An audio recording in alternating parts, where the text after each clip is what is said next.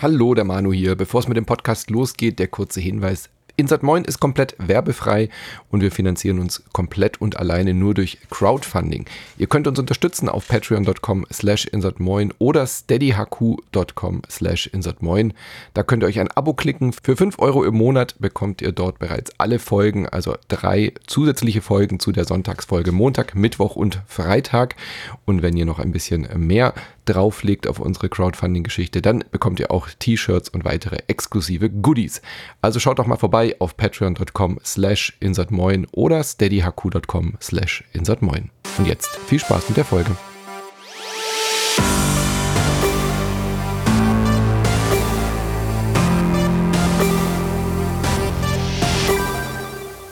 Einen wunderschönen guten Morgen. Ihr hört Insert Moin. Ich bin Amanu und wir gehen heute to the moon. Nein, wir reden nicht über Aktien. Ich habe auch keine Diamond Hands, aber ich habe ein Goldkehlchen bei mir. Schönen guten Morgen, Michi. Einen wunderschönen guten Morgen auch an dich. Moonbreaker könnte tatsächlich auch ein Spiel sein, wo man so Krypto-Coin irgendwie verarbeiten muss, oder? Weil man halt die Reise zum Moon breaken muss. Äh, das Universum ist ja sehr komplex und erdacht vom, vom Moonbreaker und ich bin immer noch am Zweifeln, ob der Titel richtig geil mhm. catchy ist. Er geht ja gut von der Zunge, aber man denkt halt nicht direkt daran, was das Spiel am Ende ist. Moonbreaker könnte halt auch ein geiler Ego-Shooter sein oder sowas, aber es ist ja, ja ein rundenbasiertes, taktisches Spiel aller XCOM gepaart mit Hearthstone. Ja, und gepaart mit Miniaturbrettspielen. Ja. Also das ist ja das, wo die Schnittmenge natürlich perfekt zu Insert Moin passt. Kaum ein Videospiel-Podcast kümmert sich ja um Brettspiele. Wir sind ja da mit Abstand äh, wahrscheinlich äh, die einzigen, die sich auch Brettspiele angucken.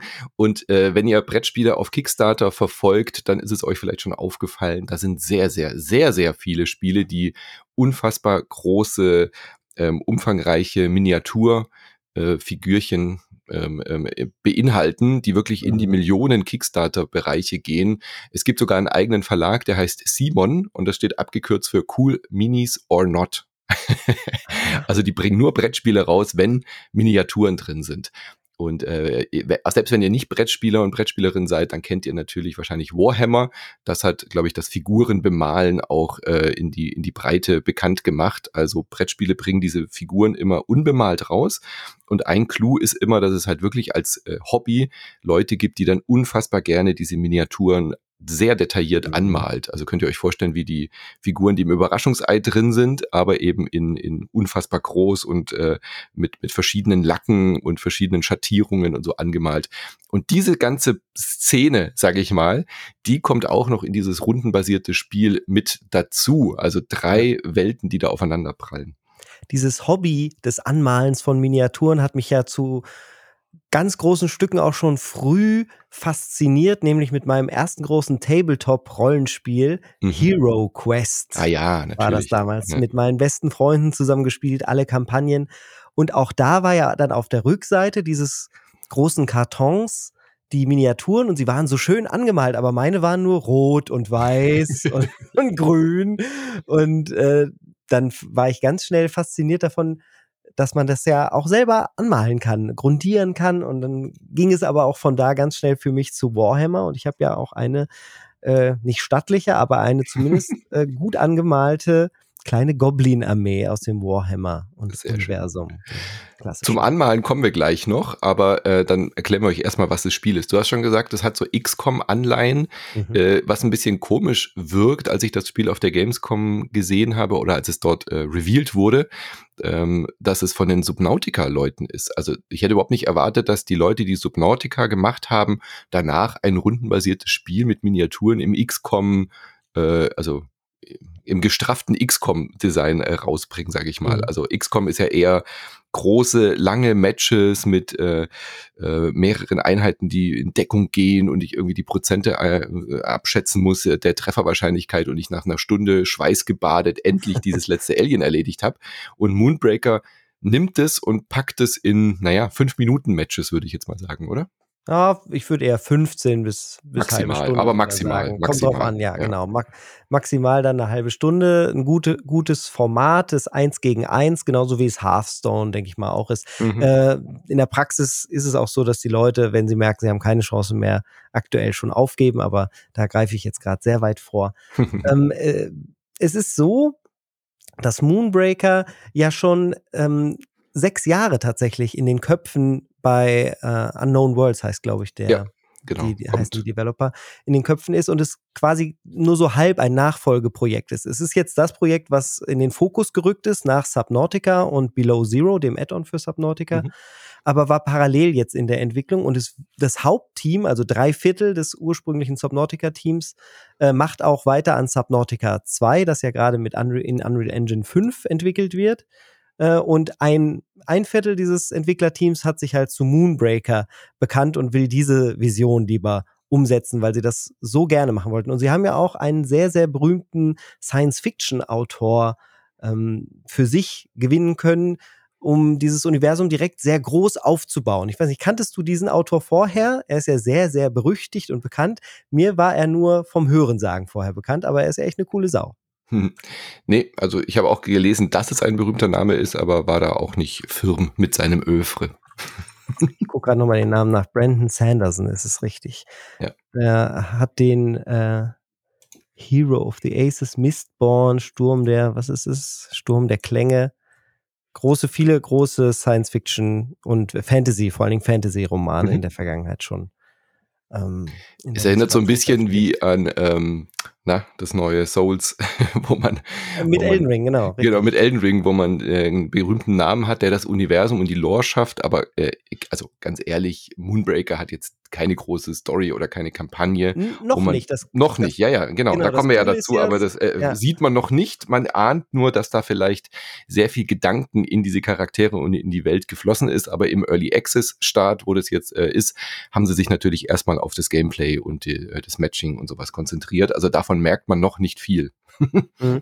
Genau, die Charaktere, es gibt, äh, geht alles um so Helden, ähm, die, äh, von denen erst drei bisher vorhanden sind. Es gibt also drei Commander, um die herum eine Armee jeweils geschaffen wird. Das ist dann das Squad. Das kann man sich im Endeffekt zu, äh, gleichziehen mit dem Bau eines Decks bei Magic the Gathering oder bei Hearthstone. Da hat man ja auch einen Helden und man nimmt dann die Karten noch dazu als Support, äh, um, um die Kämpfe quasi dann äh, zu gewinnen.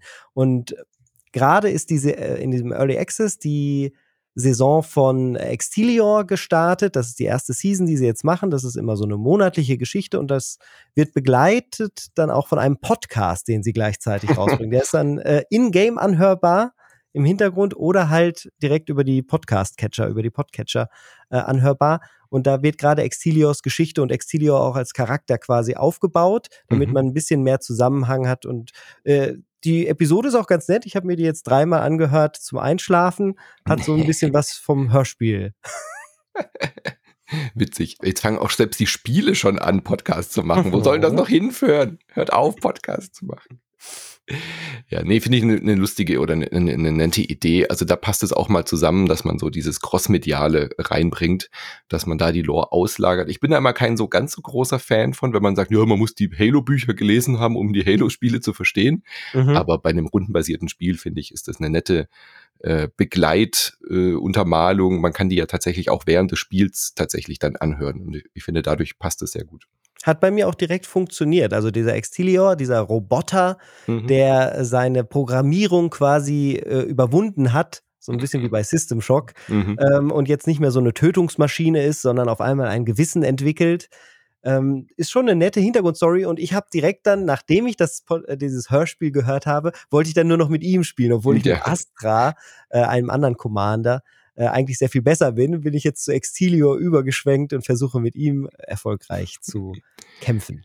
Das ist auch gleich ein Knackpunkt, sage ich jetzt mal, was das Spiel noch hat. Ähm, ich habe allein von der Optik her momentan noch sehr große Schwierigkeiten, die Einheiten auseinanderzuhalten, weil mhm. sowas wie Hearthstone hat zwei Vorteile. A, ist es eine, eine, flache Variante, du hast eine Karte, wo du sofort auf der Karte siehst, äh, was kann die Kreatur, was macht sie, Stärken, Schwächen, Fähigkeiten. Ähm, und gleichzeitig hast du noch eben den Vorteil, dass du zumindest ein bisschen, egal ob du viel WoW gespielt hast oder nicht, aber du hast Warcraft gespielt, du kennst das Universum und du kannst äh, so grob zumindest die Karten und die unterschiedlichen Kreaturen irgendwie zuordnen. Wie gesagt, aber hauptsächlich dadurch, dass es eben Karten sind, die dir direkt eine Übersicht geben.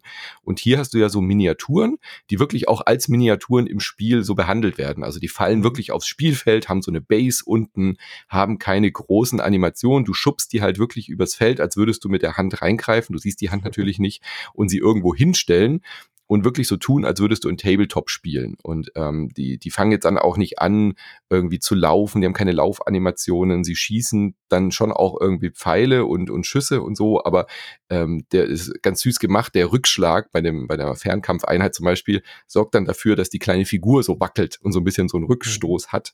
Ähm, es ist so eine, so eine Mischung. Also es ist nicht wirklich wie man ganz selber halt spielen würde. Genau, ne? wie man halt selber so puh, puh, ja. peng. aber äh, ich muss halt über jede Kreatur irgendwie drüber rollern, um irgendwie was zu sehen und mir fällt es unfassbar schwer noch, ich habe noch nicht sehr viel gespielt, die alle auseinanderzuhalten und, und irgendwie im Blick zu haben, ist das jetzt eine Nahkampfeinheit, ist das eine Fernkampfeinheit, da hilft natürlich auch sowas wie der Podcast, um mehr in diese Lore dann reinzukommen tatsächlich. Ich mhm. glaube, das wird über die Zeit besser. Das Schöne am Early Access ist allerdings, dass es jetzt ja gerade erst 49 Einheiten mhm. insgesamt sind. Und äh, bis zum Launch wollen sie 200 haben ich empfinde es gerade als absolute, ähm, ja, als absolut tolle Geschichte für mich, dass ich nur mich in 49 Einheiten in Anführungsstrichen einarbeiten muss. Stell dir mal vor, Magic startet ein neues Trading Card Game und du hättest nur 49 Karten. Mhm, Wie schön übersichtlich wäre das auf einmal und du wüsstest halt super schnell über alles Bescheid. und so halt in dieses Universum reinzustarten, finde ich mit dem Early Access richtig, richtig gelungen und spannend. Mhm. Also jetzt weiß ich halt schon, kenne ich jede Einheit, ich weiß inzwischen aus dem FF, was jede macht. Ja. Und jede, die jetzt dazukommt, ist für mich nur noch ein kleiner Schritt. Ja, ja, Während, wenn ich dann in zwei Jahren, wenn, da, wenn, oder in einem Jahr, ich weiß ja nicht, wie schnell die jetzt mit der Entwicklung vorankommen, äh, mit 200 auf den Markt kommt. 200 geht zwar gerade noch so, aber ist halt schon eine viel größere Aufgabe. Und wie mhm. du schon gesagt hast, jetzt ist es auch noch nicht leicht, weil das Spiel in 3D-Grafik gehalten ist und sieht so ein bisschen aus wie StarCraft, finde ich. Also mhm. relativ stark wie diese Blizzard-Games, hat sowieso vom UI und der, ja, ja, der Optik einen starken Blizzard-Vibe für mich. Und äh, ja, es, also rein optisch ist es am Anfang sehr, sehr schwer. Erst wenn man selber denke ich mal, so drei, vier, ja, drei, vier Stunden mit den Einheiten verbracht hat, sie sich immer wieder durchliest und das erste Mal dann diese Cargo-Läufe äh, erfolgreich beendet hat. Das ist sowas wie eine kleine Solo-Survival-Kampagne. Äh, dann dann weiß man wirklich, was man da tut und dann ist das Spiel auf einmal auch erst richtig gut. Am Anfang ist es sehr verwirrend. Auch auf mhm. der Gamescom war es eher so, die Leute haben mir gesagt, ja, und hier ist der Plink und da noch eine Spezialfähigkeit, das hier ist so. Die kennen das halt alle, aber ich war komplett überfordert. Ich brauchte ja. wirklich die Zeit für mich mit dem Spiel, mich da einzuarbeiten. Genau wie bei Magic oder Hearthstone auch. Absolut, absolut. Also wenn man für solche Spiele offen ist, dann kennt man dieses Gefühl auch, dass man am Anfang überfordert ist. Ich finde aber, man kann hier einfach auch mal loslegen. Also das, ja. man, man, Learning by Doing, klar verliert man die ersten Matches alle, wenn man einfach, äh, ich habe dann halt einen Commander äh, freigeschaltet, einen neuen, es gibt ja drei Stück momentan, mhm. und dann einfach mal hier auf Autofill gemacht, also quasi das, die Squad einfach Auto befüllt einmal kurz drüber geguckt. Äh, du hast natürlich auch das gleiche Prinzip wie bei Hearthstone, dass du teure mhm. und äh, weniger teure Kreaturen brauchst. Du brauchst ein paar Fernkämpfer, paar Nahkämpfer, Leute, die irgendwie vielleicht Heilungsfähigkeiten haben. Wenn man sowas in der Art schon mal gespielt hat, hat man auch auf den ersten Blick sofort ein Gefühl dafür, ja. wie sich das wohl spielen wird. Ähm, und ähnlich wie bei Hearthstone ist es auch so, dass du immer diese Glutsteine hast. Das ist quasi die Mana, die jede Runde äh, eins mehr wird. Also gleiche Spielprinzip. Ähm, und die kannst du halt für unterschiedliche Dinge ausgeben. Zum Beispiel eben, um neue Leute aufs Feld zu holen. Du hast dann so eine Brücke. Ähm, mhm. von der dann die Leute zufällig reingedraftet werden sozusagen. Ähm, und du hast am Anfang, glaube ich, vier Stück zur Auswahl, gell?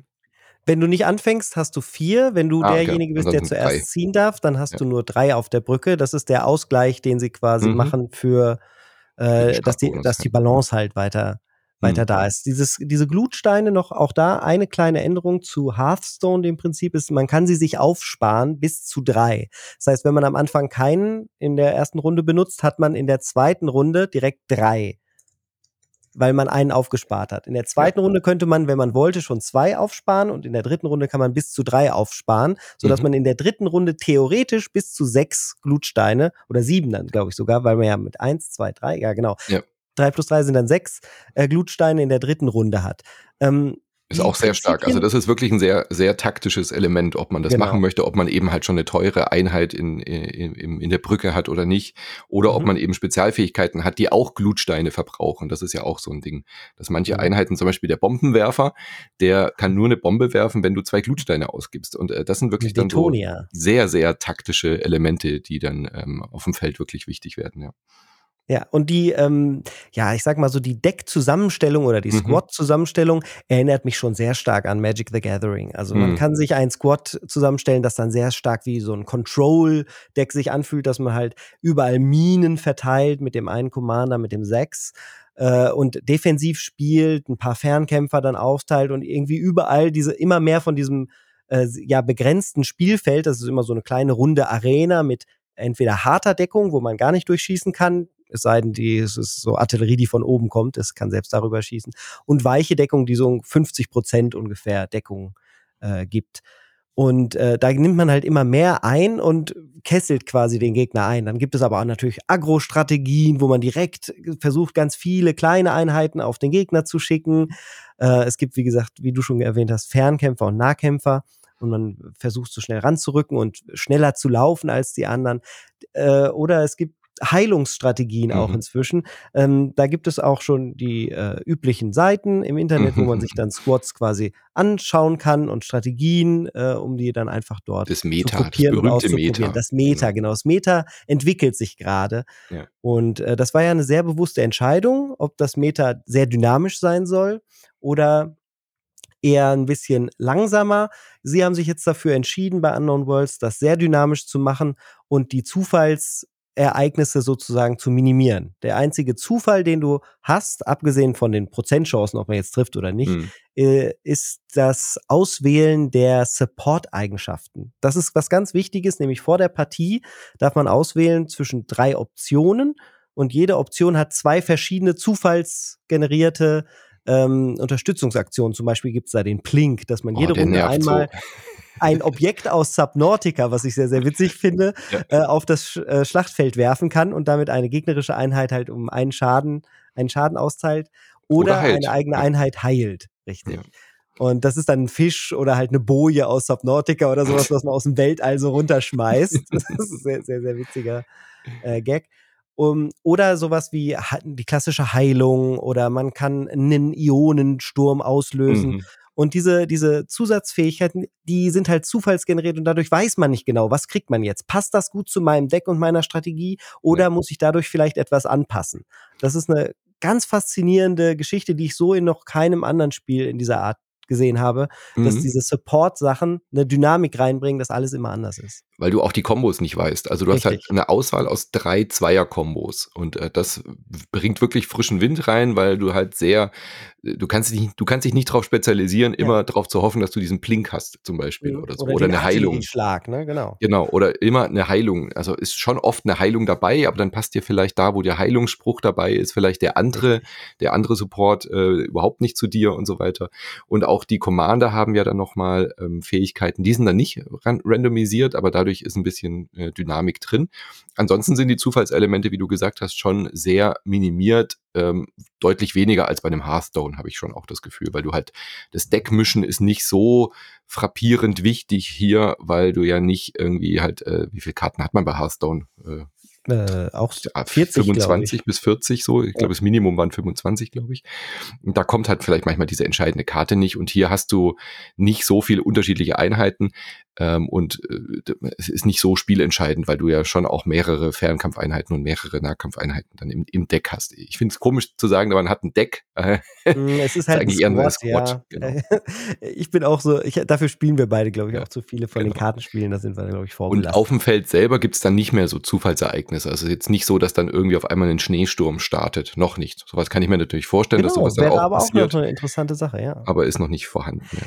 Beziehungsweise es gibt eine Zufallsgeschichte, äh, die da passieren kann, die ist allerdings nur auf diese Offline-Solo-Kampagne sozusagen begrenzt, mhm. die Cargo Runs. Vielleicht können wir die kurz einmal besprechen. Das ist die Form, die offline jetzt sozusagen verfügbar ist, um das Spiel auch gut zu lernen. Da kann man mit jedem Commander eine Serie an Matches absolvieren und nimmt immer die Geschehnisse aus dem letzten Kampf mit hin, mit weiter. Mhm. Also so eine Survival-Serie. Äh, da werden dann auf dem Schlachtfeld Worms-mäßig zufallsgenerierte Boni verteilt, sodass man dem Commander zum Beispiel plus zwei Angriff geben kann, um das jetzt mal ganz simpel auszudrücken. Mhm. Und die hätte er dann im nächsten Kampf bis zum Ende der Kampagne halt auch. Äh, oder dass die Einberufungskosten von jemandem von der Brücke äh, um drei gesenkt werden und der dann quasi kostenlos direkt immer am Start des Matches verfügbar ist. Solche Boni muss man dann einsammeln. Ähm, und da, das ist auch sehr, sehr lustig, weil jede dieser Cargo Runs ist dadurch unterschiedlich. Die spiele ich, habe ich zwar jetzt schon mehrfach geschafft, kann man auch bei mir auf dem YouTube-Kanal ansehen, wie so ein erfolgreicher Run aussieht. Und äh, das ist super faszinierend. Ich spiele das trotzdem immer wieder gerne, weil jeder Run anders ist durch diese zufallsgenerierten Boni, die man im Survival-Modus da durchnimmt. Aber die haben also ja, die gibt halt nicht im Hauptmodus und der Hauptmodus ist halt One versus One genau, äh, gegen, gegen, andere Spieler und Spielerinnen äh, mit einem Matchmaking, was mal gut, mal weniger gut funktioniert, was natürlich auch an der Anzahl der momentan Spielenden liegt. Also ich wurde auch schon mal in meinem zweiten Match gegen einen Level 28 Heinig gematcht. Das ist hart. Okay, wo ich halt quasi irgendwie sofort äh, platt war, weil, naja, der halt einfach schon wusste oder sie, wie das Spiel funktioniert. Ähm, mhm die Einheiten sind ja trotzdem die gleichen. Also es ist nicht so ein Pay-to-Win oder ein ähm, ein, ein Spiel, nicht. bei dem man äh, die Kreaturen verbessern kann, überhaupt gar nicht. Also bei Hearthstone ist ja das Problem, dass du halt an die seltenen Karten vielleicht nicht rankommst, ohne viele Packs zu kaufen. Das mhm. ist hier noch nicht so das Problem, weil es gibt halt einfach noch nicht so viele, hast du ja schon gesagt. Ja. Man kann die sich auch gezielt freischalten, aber natürlich ist das Finanzierungsmodell dann auch über diese Loot Packs äh, in Zukunft angeplant. Die sind auch schon drin. Die kann man sich äh, kaufen für so eine Ingame Credit oder eben dann halt auch für die Echtgeldwährung. Was ich ein bisschen schwierig finde, dass es halt momentan beides hat. Also du zahlst 30 Euro für den äh, Early Access und hast dann mhm. dieses Lootbox-System drin. Es fühlt aber sich halt auch an wie ein, wie ein Free-to-Play-Spiel eigentlich, aber du zahlst ja. trotzdem jetzt auch schon 30 Euro für das Package.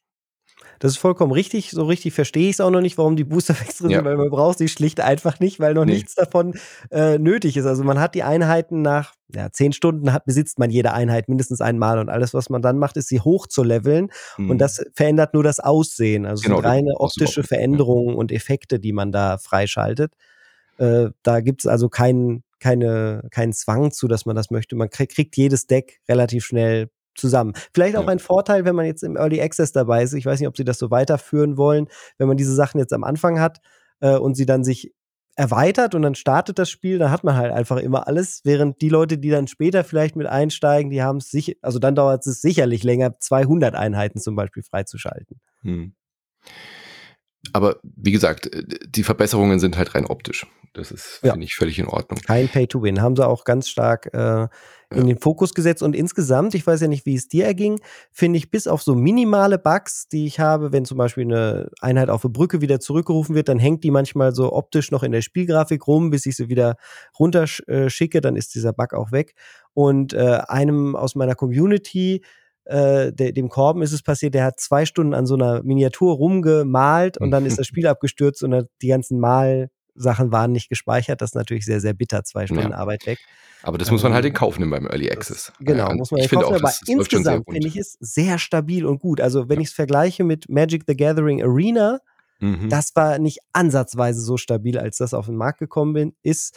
Äh, und auch so Funktionen wie direkt der Chat mit, mit den Gegnern, dass man da die, äh, die Emotes hat. Das funktioniert alles tadellos und äh, da hatte ich gar keine Probleme. Nee, das läuft wirklich äh, reibungsfrei bei mir auch auf dem PC. Ähm, hast du es auf dem Steam Deck schon mal probiert? Da war ich noch nicht äh, so weit. Läuft es gut auf dem Steam Deck? Ich habe es auf dem Steam Deck nicht probiert, ne. Ah, ja, okay. Weil jetzt könnte ich mir gut vorstellen, dass es auch ein ideales Spiel dafür ist. Es hat so ein bisschen so eine Mobile-Ästhetik. Sowieso, ich. ich, also für mich ist das eigentlich ein iPad-Game. Ja, ja, genau da zielen sie, glaube ich, auch drauf hin. Also darauf wollte ich zu sprechen kommen. Aktuell ich noch nicht in Entwicklung, aber genau, da habe ich extra gefragt, war ich ganz überrascht. Total. Ähm, Also ich hatte direkt tausend Ideen, als ich die mhm. auf der mhm. Gamescom getroffen habe, habe ich auch gefragt, was denn mit den Miniaturen, wenn die dann cool bemalt sind, dann müsst ihr doch auch irgendwie Pläne mhm. haben, dass man die sich zuschicken lassen kann, mhm. damit man sich die hinstellt. Man will doch die tollen eigenen Figuren dann haben und sowas. Haben sie alles keine Pläne für oder so. Das soll erstmal jetzt dieses Spiel sein und das soll erstmal funktionieren, bevor sie weitermachen, auch in Richtung Solo-Kampagne. Da soll ja noch eine richtige Handlung auch entstehen. Genau, ich glaube auch, da ist noch viel Wachstum drin. Äh, Ideen hat man da sofort, wenn man äh, das anschaut. Die Miniaturen werden früher oder später rauskommen. Das wären sie ja blöd, wenn nicht. Mhm.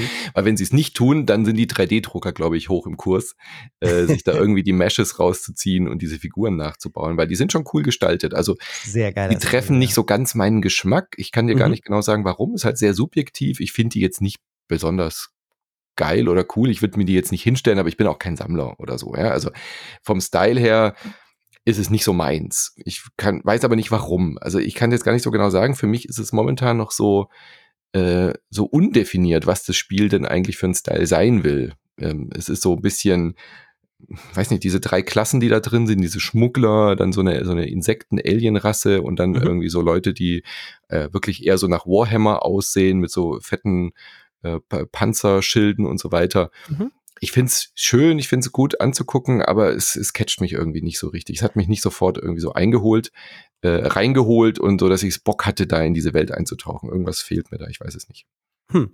Also ich, ähm, mich hat es direkt abgeholt, weil es vertraut wirkt, wie du schon sagst. Mhm. Es sieht so aus wie Warhammer und gleichzeitig, wie ich schon gesagt habe, auch so wie StarCraft oder Warcraft. Auch da ist die Ästhetik ja immer recht ähnlich. Mhm. Ähm, und gleichzeitig waren halt ein paar Einheiten sind dabei, die, die finde ich ultra cool. Die will ich auch, die, ähm, die Dame mit der Schrotflinte zum Beispiel ist großartig designt oder äh, Astra auf diesem riesigen Frosch reitet sie umher, eine Commanderin, mhm. die äh, im Hintergrund bleibt und schnell Einheiten quasi in die Bresche springen lässt. Das ist auch eine ihrer Spezialfähigkeiten, dass sie ihre Einheiten direkt aktivieren kann, nachdem sie sie berufen hat. Das ist so gut. Ansonsten haben die Einsatzverzögerung.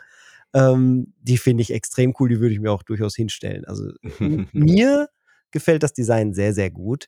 Äh, an der Übersichtlichkeit, denke ich, kann man noch hier und da ein bisschen was verbessern. Es ist ja eh so, es ist nicht wie bei ähm, vielen rundenbasierten äh, Strategiespielen ein Grid, dass es irgendwie hexagonal mhm. wäre oder ein Quadrat oder sonst was, sondern es ist komplett analog, so wie man Tabletop halt spielen würde.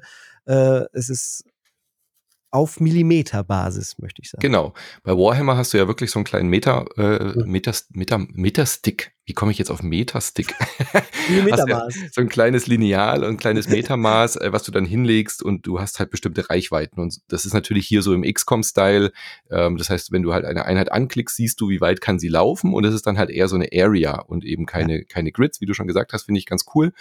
Ähm, und du siehst halt auch, ah, hier kann ich getroffen werden, da ist dann so eine rote Linie.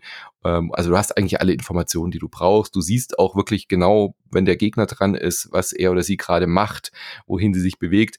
Womit ich erstmal nicht klar kam, dass es keinen Undo-Button gibt, weil es halt ein ja, Live-Match ja. Mhm. ist. Also mhm. ähm, was ich trotzdem nicht verstehe, weil es ist ja rundenbasiert, warum kann ich nicht erst eine Einheit irgendwo hinlaufen lassen? Dann habe ich, dann merke ich, ach, die Reichweite, ich, das ist nur, dass er mich treffen kann, aber ich habe ja gar nicht die Reichweite. Da habe ich jetzt irgendwie nicht drauf geachtet. Ich möchte gern Andu machen. Hä? Wo ist ja. der denn? Das geht nicht. Ja, Scheiße, nein. Mhm. Oder ich äh, bewege erst eine Einheit, äh, eine Ferneinheit, sag, okay, mit der muss ich nicht laufen, die schießt jetzt einfach, zack, fertig. Ähm, und dann merke ich bei der nächsten Einheit, ja, die blockiert sich, weil es sind ja Miniaturen mit Bases, die kommt da gar nicht durch. Mhm. Die, die, die, die klemmt. Aber jetzt habe ich die andere Einheit schon bewegt und ich war so blöd, sie halt nicht zu bewegen und dann komme ich da nicht mehr durch. Also das sind so, so kleine Usability-Geschichten, an die man sich halt gewöhnen muss in dem Spiel, dass es halt kein Undo gibt. Ähm, und äh, ja, aber da kommt man rein. Das ist halt so die, die Regeln gespannt. dieses Spiels. Ja. Ich bin gespannt, ob sie da noch was machen, weil äh, zum einen hat es auch einen großen Reiz, dass man sich halt wirklich festlegt, ich mhm. möchte diese Einheit da jetzt haben. Ich habe da vorher drüber nachgedacht und Pixel ja. genau quasi den äh, Mauszeiger platziert und dann auch geklickt. Mit Undo machst du ein bisschen was davon kaputt, dass ja. du, dass du dann dich wirklich so genau platziert hast. Es gibt ja auch viele Fähigkeiten, die die äh, Miniaturen dann auf dem Spielfeld noch verschieben können. Also das ist auch ein großer mhm. taktischer äh, ein großes taktisches Element, dass man manchmal so einen Rückstoß hat, dass man dann nach dem Schuss woanders steht als vor dem Schuss. Und dann gibt es auch diese Unterstützungsfähigkeiten, die Einheiten zusammenziehen, um dann Area of Effect Damage zum Beispiel nachträglich das, drauf zu machen oder da muss ich kurz, da muss ich kurz rein, Da muss ich kurz reingrätschen, weil das macht auch ja. wirklich Bock. Der, der Gegner hatte so einen Commander, der so Bomben legen kann, so Minen die dann halt äh, losgehen, wenn du draufläufst. Und er hat halt irgendwie zwei, drei Minen gelegt und hat sich schon gefreut so. Und ich so, ja, aber du hast ja nicht geguckt, was ich für eine Spezialfähigkeit. Ich habe Zusammenziehen gewählt. Was mache ich? Habe ihm halt beide Bomben vor die Füße gelegt und dann angeschossen. So, weißt ja, du, durch die cool. Fähigkeit ihn zusammengezogen und puh, und sowas macht halt wirklich, wirklich Laune, wenn die sich dann so gegenseitig äh, bedingen.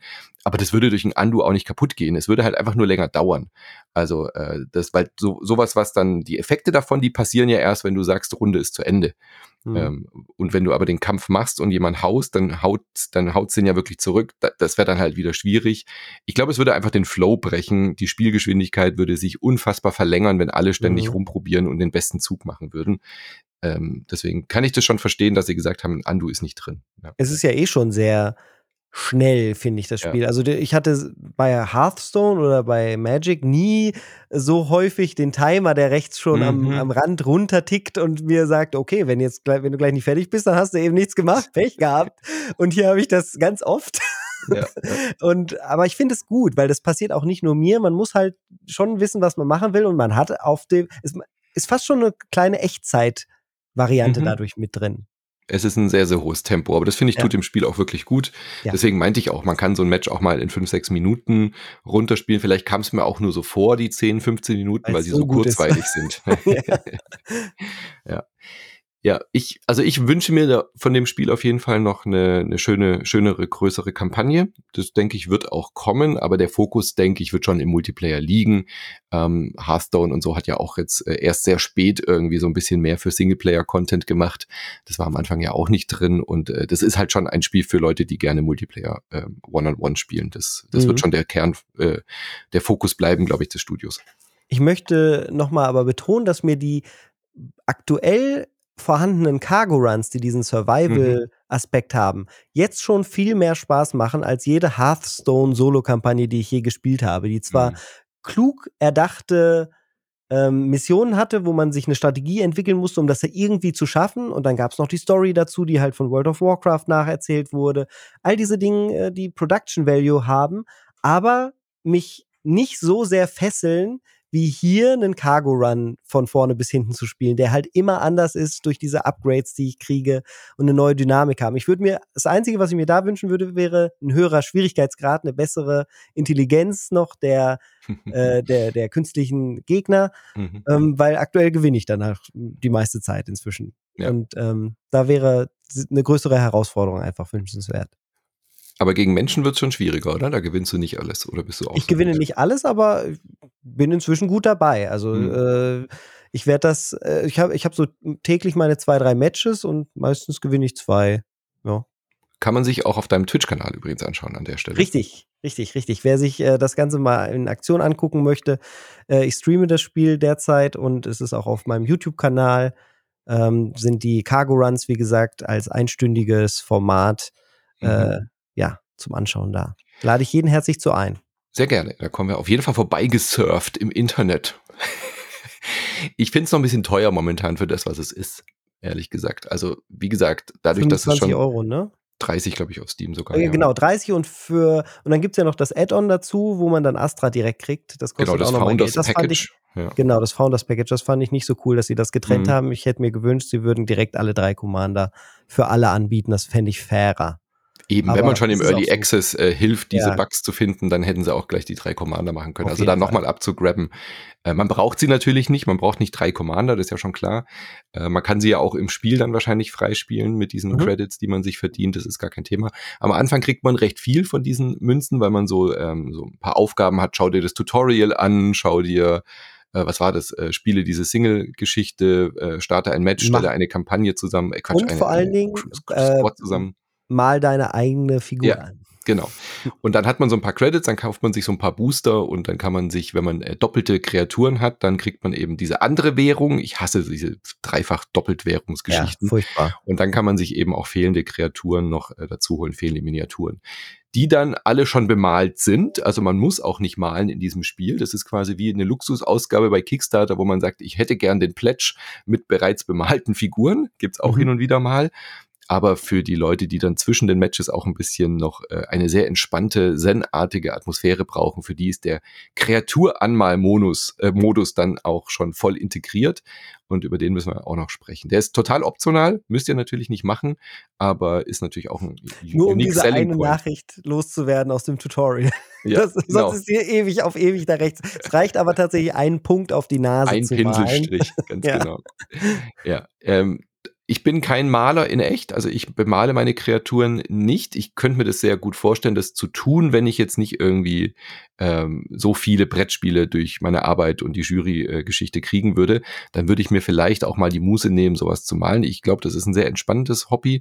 Ähm, aber wo ich noch weniger Sinn drin sehe, ist das digital zu tun, ehrlich gesagt. Ich finde es cool, dass es drin ist, aber ich finde es irgendwie quatschig. also ich habe schon mein, meine Freude dran gehabt, weil sie es auch sehr komfortabel gestaltet haben. Es ist nicht so, dass man mit der Maus rübergeht und äh, alles pixelgenau treffen muss, sondern mhm. man kann mit so, so einem äh, Polygon-Modus, polygonalen Modus, möchte ich das mal nennen, ähm, aktivieren und dann wird halt alles eingefärbt, was zu einer Gruppierung ist. Also zum Beispiel die Hände. So ich würde die Hände mhm. anmalen und dann kann ich einfach da so wild drüber wischen, wie so ein zweijähriges Kind malen würde. Und ich würde halt trotzdem nur die Hände anmalen. Ja. Ähm, natürlich sind dann am Ende nicht die krassen, schönen Bemalungen auf diese Art und Weise möglich, wie sie in echt vielleicht der Fall sind für Anfänger. Aber es ist, man kann sich das Hobby so auch sehr schön erarbeiten. Und ich äh, habe mich, also ich habe ja schon, wie ich am Anfang erwähnt habe, mhm. meine Armeen selber bemalt. Und ich merke, wie ich hier jetzt mal rumexperimentiere mit Dingen, die ich mir halt im echten Leben so nie gekauft hätte, weil sie mir zu teuer waren. Also mhm. so, die haben auch Washes drin und du kannst mit dem Drybrush-Verfahren dann so Highlights setzen und alles. Ich habe das Gefühl, ich trainiere mir quasi an, wie ich in Wirklichkeit jetzt meine Echtwelt-Miniaturen dann auch mal ähm, besser bemalen möchte und da besser mhm. werden möchte. Cool das wäre das Support noch für, für Eingabestifte, damit man halt richtig tolle oh, Artists ja. oh, ja. Äh, unterstützen kann dort. Das Ganze braucht auch sicherlich eine Autosave-Funktion. Es kann nicht mhm. sein, dass, wenn ein Spiel abstürzt, dass dann irgendwie mhm. zwei Stunden weg sind. Das ist absolut Das geht gar nicht, nee. das muss da ganz dringend und schnell rein. Äh, und ich hoffe, es bleibt so offen, wie es jetzt ist, dass man diese die Designs halt auch speichern kann und weitergeben kann. Dann ist es natürlich auch eine super Geschichte, dass Artists quasi mhm. äh, tolle Einheiten erstellen können, die absolut einzigartig sind und die für zwei Euro oder was ähm, dann zum Verkauf anstellen. Äh, das finde ich immer eine schöne, schöne Geschichte. Ja, eben über den Workshop bei Steam ist es ja gar kein Thema, ja. sowas äh, anzubieten. Sie wollen es auch in-game umsetzen, aber ja, genau. mal gucken, wie sie es dann am Ende machen. Aktuell geht es ganz normal über Copy and Paste aus dem mhm. Folder mhm. von, vom Spiel, weil du da halt solche ähm, ja, Presets, möchte ich es mal nennen, speichern kannst und die kannst du dann rumschicken und dann wieder bei dir reinladen und dann hast du halt die Figur. aber das fühlt sich mehr wie so ein Ini-Hack an als äh, alles andere. Das stimmt, ja. Aber der Modus ist schon cool umgesetzt. Äh, wie du schon gesagt hast, dieses, diese, diese Maske, also in echt würde man das halt irgendwie über, keine Ahnung, da gibt's glaube ich so Kleber oder so, den man irgendwie hinmacht oder eben sehr dünne Pinsel nimmt. Mhm. Man kann die Pinselstärke einstellen und ich glaube, also mit den, mit den Wacom-Tables und so kann man da sicherlich auch schon arbeiten, weil es ja einfach eine Mauseingabe ist. Ich weiß nicht, ob ja, das ja, klar. Also man, man kann ist, das auch schon was. Auf dem iPad fände ich es auch geil, wenn sie einfach mhm. eine iPad-App machen, wo du das halt machst und dann exportierst zu der, zu der App, wenn dann die iPad-App ja. dann auch im Spiel ist, dass es da irgendwie integriert ist und du das dann da bearbeitest und später auf den anderen ähm, Geräten hm. einfach auch zur Verfügung hast. Aber also es ist schon sehr umfangreich. Dafür, dass es noch eine Early Access ist und quasi noch nicht ein wichtiger Teil dieser, dieses Spiels in der Community ist, ist der schon sehr umfangreich, dieser Editor. Das finde ja. ich ist schon ganz cool. Man merkt halt auch, dass sie den Editor selber wahrscheinlich auch gebraucht oder benutzt haben, um genau. diese Kreaturen zu bemalen, so wie sie sind. Ähm, und richtig geil auch, dass man eben so verschiedene Werkzeuge hat. Der ist jetzt von der UI, hast du noch nicht so richtig, wenn du keine Ahnung hast, weißt du ja gar nicht, was ist denn jetzt hier der Unterschied? Warum äh, benutze ich wann eine Airbrush und wann ist ein Shader und was heißt das überhaupt? Aber dann probierst du halt ein bisschen rum und merkst, ah, mit diesem einen rauen Pinsel, das geht dann eher in die Ritzen rein, so, ja, und macht mhm. irgendwie so einen Schatten da rein. Und dann kannst du schon cool rumexperimentieren und das macht schon, macht schon Freude, ja. Und man merkt, dass es auch funktioniert, weil äh, auf dem offiziellen Discord von denen mhm. sind jetzt schon Designs von Spielerinnen und Spielern, die mhm. die Integrierten von dem Designer-Team, das sie hier selber angestellt haben, bei weitem übertreffen. Also echt eine irre Geschichte. Und ich bin schon gespannt, wie das noch weitergeht. Auch auf YouTube äh, sind schon erste Tutorials, wie man am besten mit dem Editor umgeht und all das. Ja, ja. Und man sieht die halt auch auf dem Feld natürlich. Dadurch, dass die ja, ja so Miniaturen auf dem Feld sind, kannst du auch alle pink anmalen und dann deinen Spaß damit haben, wenn du möchtest. Ja, die Avaversum-Armee wird irgendwann mal ganz einzigartig und individuell in die Schlacht ziehen. Ja. Genau, jetzt, jetzt bitte Insert Moin Community, äh, äh, bitte ein Farbschema überlegen für die Einheiten. Genau überall ein Croissant Schwarz-Weiß, ne? Und alle mit, mit dem Croissant irgendwie als Tattoo. es gibt übrigens auch Sticker für die, die sich dann einfach machen wollen, um so Einschusslöcher oder Wunden und Narben irgendwie ja. anzubringen, kann man auch Sticker verwenden. Ist ein gutes Stichwort, die schaltet man zum Beispiel über den Battle Pass frei. Also natürlich ja. hat das ganz klassisch, das hat ja inzwischen jedes Spiel einen Battle Pass, mit dem man dann irgendwie neue Avatare, neue Banner für das für, für, die, für den Avatar und so, aber eben auch Sticker und so, so Kram freischaltet. Ja. Und äh, in der Zukunft auch leuchtende Effekte, die es dann natürlich in der Echtwelt so nicht gäbe, dass man die Miniaturen auch mit so mhm. leuchtenden Streifen, LEDs, sage ich mal, quasi ausstatten kann oder äh, krassen ähm, mattierten oder äh, ja, wie sagt man, äh, vielleicht ja sogar geraytraceden mhm. Effekt. äh, halt so Spiegelungen, Sachen, die man so in eine Miniatur halt im echten Leben nicht anbringen würde. Oder nur sehr schwer. Natürlich ja. möglich. Ja. Ja, ähm, was ich nicht so ganz verstanden habe, was das soll, dass man, wenn man diese Booster Packs öffnet, dass dann so die Rarity steigt von den Figuren. Also das habe ich überhaupt nicht verstanden. Das ist was, eine optische bringen soll.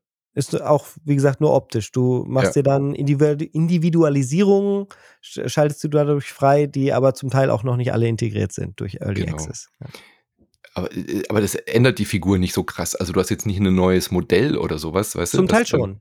Doch, ja, aber die Ultra Rare sieht so weit war ich halt noch nicht. Aus. Okay, gut. Immerhin gibt's da ein Ziel, aber dann kommt dann immer so, ja, du hast die, du hast die Seltenheit deiner Figur gesteigert, aber das ist irgendwie so als Magic-Spieler oder Erfahrener ist das irgendwie so, hä? Entweder ist eine Karte selten oder sie ist nicht selten, aber ich habe die doch schon. Warum steigert sich jetzt die Seltenheit?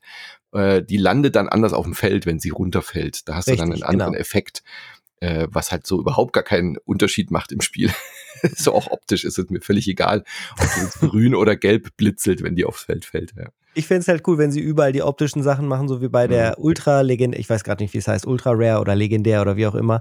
Ähm, da gibt es zum Beispiel auch den Commander, der, die, die Astra, die reitet dann nicht mehr auf dem Frosch, sondern auf so einem krassen Mac. Vielleicht ist in diesem mhm. Mac sogar noch der Frosch drin, das weiß ich noch nicht. Ja. Die Podcast-Episode zu Astra ist ja noch nicht erschienen. ich kann es nicht sagen. Ich kenne sie nicht gut genug. Mhm. Äh, aber auf jeden Fall gibt es da schon optische äh, Veränderungen dann. Ja, das finde ich wieder ganz cool, dass dann sowas da noch mit drin ist, dass man dann auch darauf hinarbeiten kann, wenn man sehr viel spielt. Ja, mhm. genau. Also, äh, ich glaube, man hört es raus, sehr viel Potenzial ist drin. Ob man jetzt schon einsteckt oder nicht, hängt halt so ein bisschen davon ab, ob, äh, ob man diese 30 Euro schon ausgeben möchte für äh, eigentlich nur den Multiplayer-Modus. Äh, du hast schon erwähnt, es sind diese Cargo-Runs drin, aber die sind meiner Meinung nach nicht die 30 Euro wert, die, die man momentan zahlt. Also für mich fühlt sich halt trotzdem an wie ein Free-to-Play-Spiel. Das wird früher oder später sicherlich auch Free-to-Play werden, da bin ich mir fast sicher.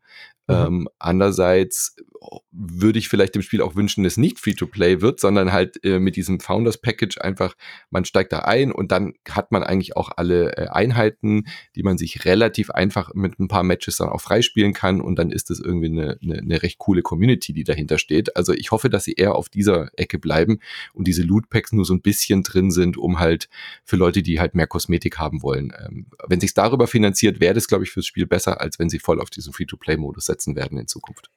Es kommt, glaube ich, am Ende darauf an, ob das Vertrauen, was ja, wo, wo das Entwicklerstudio jetzt gerade sehr selbstbewusst rangeht, dass sie sagen, sie haben mit Subnautica einfach abgeliefert. Das war am Anfang mhm. auch günstiger zu kaufen, weil am Anfang, glaube ich, nur 19 Euro äh, im Early Access. Und später war da halt so eine fette Solo-Kampagne drin, dass du dir gesagt hast, das ist auch ein richtig geiles Vollpreisspiel.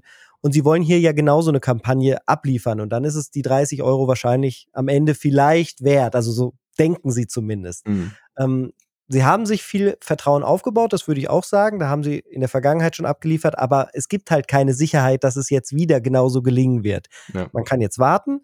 Ich empfinde es tatsächlich als sehr, sehr angenehm, jetzt mit diesen wenigen Einheiten schon rumzuhantieren, weil mhm. ich einfach weiß, ich, also ich weiß für mich schon, das Spiel macht mir so viel Spaß, dass ich dranbleiben werde wenn die Entwicklung jetzt normal voranschreitet. Und dann werde ich es einfacher haben, halt neue Sachen in meine Strategien zu implementieren, als mich direkt mit sehr vielen Einheiten auseinandersetzen zu müssen. Ja. Das ist aber schon eine sehr, wie will ich sagen, sehr äh, erweiterte Strategie an diese ganze Sache heranzugehen, die jetzt für die wenigsten zutreffend oder kopierbar sein wird. ja. Nee, aber wenn man jetzt früh dabei sein möchte, dann ist es, glaube ich, der ideale Zeitpunkt, denke ich auch. Ja. Ja. Das finde ich auch ein Vorteil. Und es läuft halt schon schön stabil. Absolut, absolut, absolut. Wie gesagt, gibt es momentan nur auf äh, Steam, also nur für den mhm. PC. Äh, Steam Deck, wie gesagt, müsst ihr mal in der Community bei uns äh, gucken. Wir haben ja eine recht aktive Steam Deck äh, auch schon bei uns. Da äh, können wir uns gerne drüber austauschen bei uns auf dem Discord. Wie gesagt, schaut bei Michi vorbei äh, auf Twitch, wenn ihr da noch ein bisschen ein Spiel sehen wollt und sehen wollt, wie man die Spiel richtig spielt. naja, nicht so wie ich. Zumindest, zumindest ansatzweise mit kompetenten Spielzügen, wo man am Ende nicht geglaubt hätte, dass sie tatsächlich von mir passiert ja. äh, sind. Genau. Aber ich bin angetan auf jeden Fall. Also ich werde es jetzt erstmal wieder ruhen lassen, definitiv, weil ich ja so, also schon wieder die Ausnahme. Wir haben jetzt diese Woche schon zweimal ein Early Access Spiel besprochen. Was ist denn los mit mir? Ich bin eigentlich immer der Typ gewesen, der gesagt hat, ich warte, bis die Spiele fertig sind. Ähm, und jetzt das hier ist schon einfach das zweite alles Early normal heutzutage. Für mich mhm. ist das ein normaler Release von einem Live-Service-Spiel. Die fangen ja. halt immer so an und dann sollte man sie auch begleichen, äh, begleiten, weil sie halt die Relevanz haben von einem anderen Spiel, was jetzt fertig erschienen wäre vor 20 mhm. Jahren. Definitiv. Äh, und es fühlt sich auch an wie ein fertiges Spiel. Deswegen will ich sagen, haben wir jetzt auch einen Podcast dazu gemacht, weil ich auch das Gefühl hatte, da ist schon genügend drin, um drüber zu reden. Äh, man sieht schon, taktisch funktioniert es sehr, sehr gut. Das Drumherum funktioniert und die Community hat da auch richtig Bock drauf. Also es, wird auch ja. gut angenommen. Das ist nicht so eins von diesen äh, Multiplayer-Spielen, die dann so released werden, wie diese vielen äh, Arena-Shooter oder nochmal ein MOBA oder nochmal ein Kartenspiel. Sie machen wirklich was Neues. Dadurch, dass es eben Leute, die gerne Kartenspiele mögen, durchaus anspricht, äh, Leute aber auch anspricht, die gerne so rundenbasierte Spiele wie XCOM und Co. mögen, spricht es auch an. Es hat nicht so stark diesen Sammelcharakter, weil man sehr schnell diese Figuren hat, aber ich glaube, sie haben da schon durchaus einen ähm, Sweet Spot gefunden und eine Nische für sich gefunden, die die Community auch annehmen wird. Also ich würde jetzt was drauf wetten, dass Moonbreaker ein Erfolg wird und das ähm, ja. bisschen uns länger begleiten wird und nicht so eine Eintagsfliege ist. Definitiv. Mhm. Und es ist definitiv auch, also wem zum Beispiel in der Vergangenheit schon sowas wie Into the Breach gefallen hat, oh ja. der wird wahrscheinlich jetzt schon total auf seine Kosten kommen, weil dieser Survival-Modus, den Into the Breach ja auch im Endeffekt hat, der ist jetzt da auch schon drinne, äh, nur mit sehr viel mehr und Einheiten. Geil, es ähm. ist die Nicht-Pixel-Version von Into the Breach. Ja, ganz, ja. ganz so puzzlig ist es nicht, aber äh, es geht in die Richtung, weil man hatte da auch so dieses Miniaturgefühl auf diesem kleinen Feld. Ja. ja. Cool, cool. Also, wir werden äh, einfach mal in einem Jahr nochmal, glaube ich, äh, drauf gucken oder ein bisschen früher, je nachdem, wie es da jetzt weitergeht, was für neue ja. Inhalte kommen. Ähm, das werden wir auf jeden Fall begleiten, dass wir dann nochmal ein Revisited machen mit dir. Du wirst es ja definitiv weiterspielen. Ich werde es weiter begleiten, das steht für mich, mich schon fest, ja. Definitiv. Und dann freue ich mich auf den nächsten Podcast mit dir. Nicht erst dazu, aber spätestens dann. Vielleicht ja schon zum nächsten Turn-Based Strategy Game. Mario und Rabbits. Da bin ich richtig heiß drauf. Äh, da habe ich richtig Bock drauf. Steht ja kurz vor, vor, vor Release. Also ähm, ja. da, den ersten mochte ich sehr, sehr gerne. Also ich fand ihn, äh, er hatte auch Schwächen, gerade hinten raus, aber er hm. war insgesamt eine positive Überraschung. Total. Ich habe, der war viel, viel mehr, als ich davon erwartet hätte. Mhm. Und äh, der Donkey Kong DLC war auch richtig stark. Der war richtig cool. Und jetzt Sparks of Hope. Ich freue mich drauf. Gut, dann wünsche ich dir noch einen äh, wunderschönen äh, restlichen Tag und wir hören uns beim nächsten Mal. Ebenso, eh, auch an die ganze Community da draußen. Kommt mhm. gut in den Tag. Bis bald. Ciao. Ciao.